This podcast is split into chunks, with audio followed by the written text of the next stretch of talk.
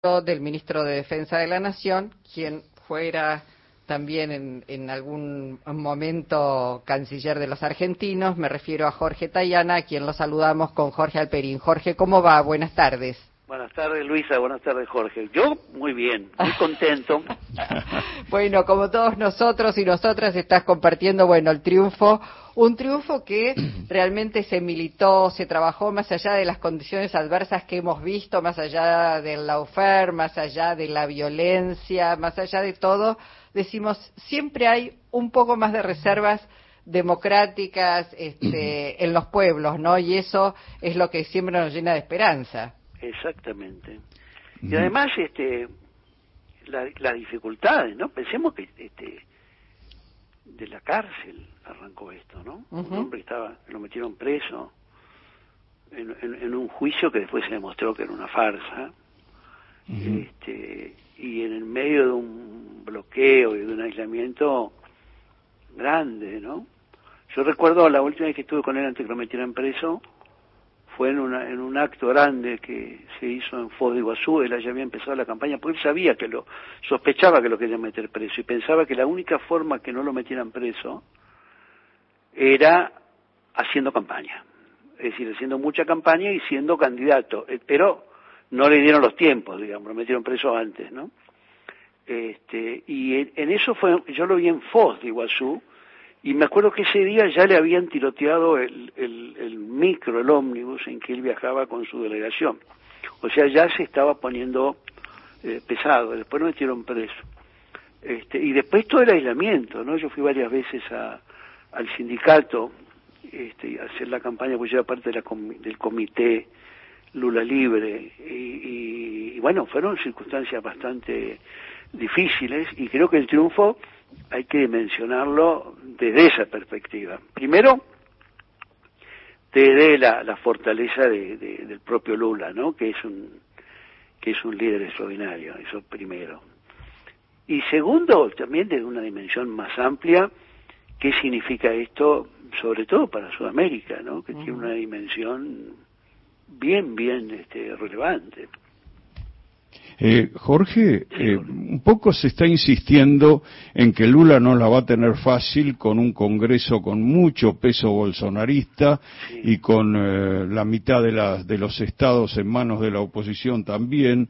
Es, ¿Será una etapa muy diferente a la que hemos conocido de las relaciones entre Lula y la Argentina? A ver, este, yo creo que hay distintas cosas. Primero es este, Nadie puede pensar que transformar Brasil sea una tarea sencilla, un país que mantuvo la esclavitud hasta 1880 y pico, ¿no? O sea que de ahí para acá todos los cambios, Tulio Vargas que intentó reformarlo terminó suicidado. O sea que pensar que la transformación de Brasil puede ser un proceso fácil me parece que es un, es un error, es un proceso complejo. Y es un proceso complejo además por las características políticas. Esto de tener una mayoría parlamentaria en contra ya estaba antes, estuvo en los otros gobiernos de Lula. Siempre existió ese centrado que ahora se menciona tanto y siempre existió una fuerte regionalización. Recién, hoy miraba unos datos y resulta que 18 de los 27 gobernadores repiten.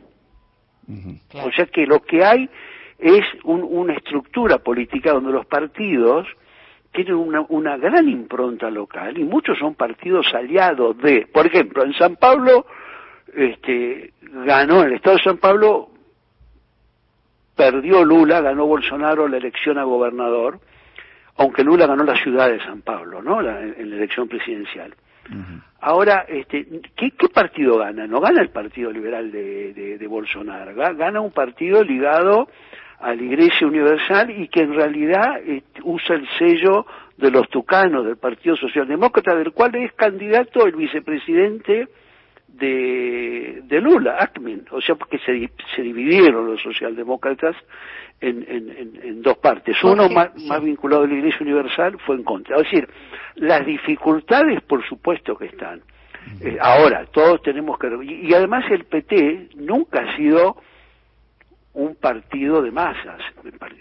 El, PT es un partido más tradicional de izquierda, un partido de cuadros, con inserción en varios lados, con un liderazgo extraordinario de Lula y de varios cuadros muy destacados, hizo eh, Dirceu, eh, Daisy Hoffman. Este, en todo caso, perdón, te interrumpo, pero esto significa que si algo va, y pensando que está Lula, que va a gobernar Lula, algo va a primar es la negociación política en el mejor de los sentidos, hablo de negociación política, digo, la, va a ser la política y ese, esa muñeca política para poder este, avanzar en las transformaciones y en las propuestas que, que, se ha, este, que ha realizado Lula a la población.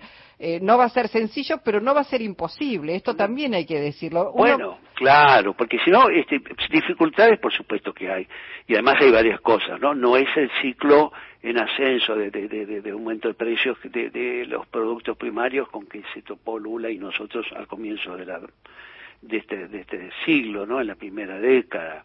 Este, este, deja un, país bastante empobrecido, Bolsonaro, con 33 millones de personas que no alcanzan a hacer todas las comidas al día, con un índice de, de, de, precarización laboral grande, con una deuda también muy alta desde el punto de vista con un agujero fiscal muy grande, pero al mismo tiempo es un país que este, tiene muchas reservas este, en el Banco Central, este, no está en recesión económica, de, de hecho hoy el dólar bajó, ¿no es cierto? Si se mejoró el eh, van a tener también que reimpulsar la industrialización, quiero decir, se marca, ¿no? Que Exactamente. reprimarizó Brasil en los Reprimarizó Brasil, reprimarizó Brasil. Y eso, es, esa visión, de, lo interesante de Lula, que por cierto tiene una gran capacidad negociadora y, eso le viene de su época sindicalista, sin duda, ¿no? Es decir, yo lo he visto a Lula sentarse en reuniones donde estaba todo mal, todo, nadie se ponía de acuerdo, él se sentaba y lo primero que decía es cómo se soluciona esto. O sea, partía de cómo se buscaba un, un, un acuerdo. Pero esto es muy importante, ¿por qué? Porque estamos en un momento de la globalización, con muchas incertidumbres, todo eso se sabe, pero al mismo tiempo ese, esa especie de, de, de, parate parcial al menos de la globalización en ciertas partes, está llevando a reconfiguraciones que tienen que ver con cadenas que en vez de ser globales son un poco más cortas. Y por lo tanto, nosotros como región tenemos una oportunidad para trabajar en la integración. Y esto no es menor, porque los gobiernos que estuvieron los gobiernos de, derecha neoliberales que estuvieron en, el, en, en, buena parte de nuestros países en los últimos años se dedicaron a destruir toda posibilidad de integración, ¿no? A, a, destruir la UNASUR, a paralizar el Mercosur, a, a crear ese, ese, ese invento del Grupo de Lima. ¿Podrán refundarse eh, esos, digamos, esos instrumentos, Jorge, yo, yo no sé si, si, tampoco creo que haya que aferrarse necesariamente a una denominación o a una cosa. Creo que hay que avanzar en la integración. Y creo que en esa integración se va a avanzar y creo que hay que avanzar este, sobre todo desde lo concreto. Hay que avanzar desde las cosas que podemos construir más o menos rápidamente en común, teniendo presente un tema, y por eso es central lo de Lula, y es que la, la integración en Sudamérica depende básicamente de una cuestión, que es la alianza estratégica entre Brasil y Argentina, Argentina-Brasil. Si esa alianza se consolida y avanza, ese es el camino de la integración. Sin ese eh, avance en ese espacio no hay integración posible. Por eso es muy importante Lula y por eso es muy importante que Lula vuelva a traer a la región la, la, perspectiva de la integración, la perspectiva del desarrollo industrial con justicia social y la perspectiva de una relación este, privilegiada con Argentina, que el señor Bolsonaro no ha hecho más que, que, que, vilipendiar, ¿no? Jorge, eh, hay un fenómeno que, que es un reto tanto para los gobiernos populares de Brasil como de la Argentina, y es eh, por la descomposición social que han provocado las políticas neoliberales, esa suerte de subproletariado, de sector marginado prácticamente de, los ámbitos sindicales, del mercado formal de trabajo, que eh, porque la pasa muy mal, de pronto se vuelve receptivo a las propuestas más ultras, ¿no? Se habla de acá de, los que son sensibles a las propuestas de mi ley en las clases populares y en Brasil pasa también con sectores que están marginados y que de pronto a ellos les llegan propuestas de Bolsonaro.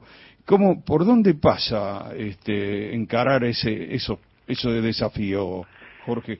Bueno, eh, yo creo que pasa porque las fuerzas políticas que buscan una mayor justicia social, eh, una mejor distribución de ingresos y un mayor desarrollo con soberanía, este, tengamos claridad y logramos y logremos salir de esta estrategia donde nos ha introducido la la derecha conservadora, que es la estrategia de insulto, ¿no? Donde básicamente lo que hay es insultarnos y perder o limitar la capacidad de las fuerzas políticas nacionales y populares de expresar de manera clara los intereses del sector que quieren representar, ¿no?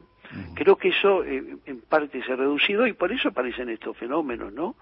Que se dan no solo acá, eso tiene que ver con cierta crisis de representatividad en los sistemas políticos que estamos viendo en muchos países, ¿no?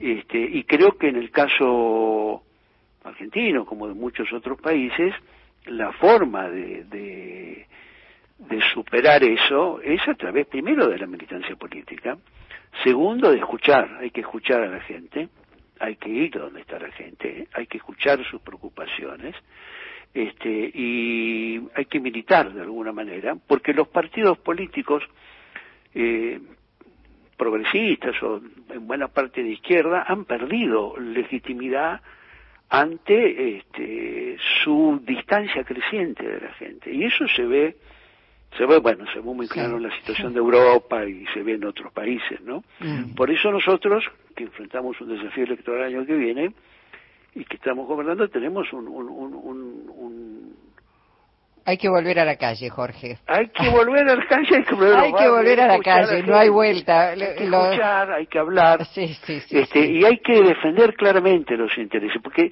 esta es una época muy compleja, esta es una época muy compleja, este, y no hay que, este, para mí, no hay que tenerle miedo al cambio. Este, lo, lo, nosotros no somos conservadores.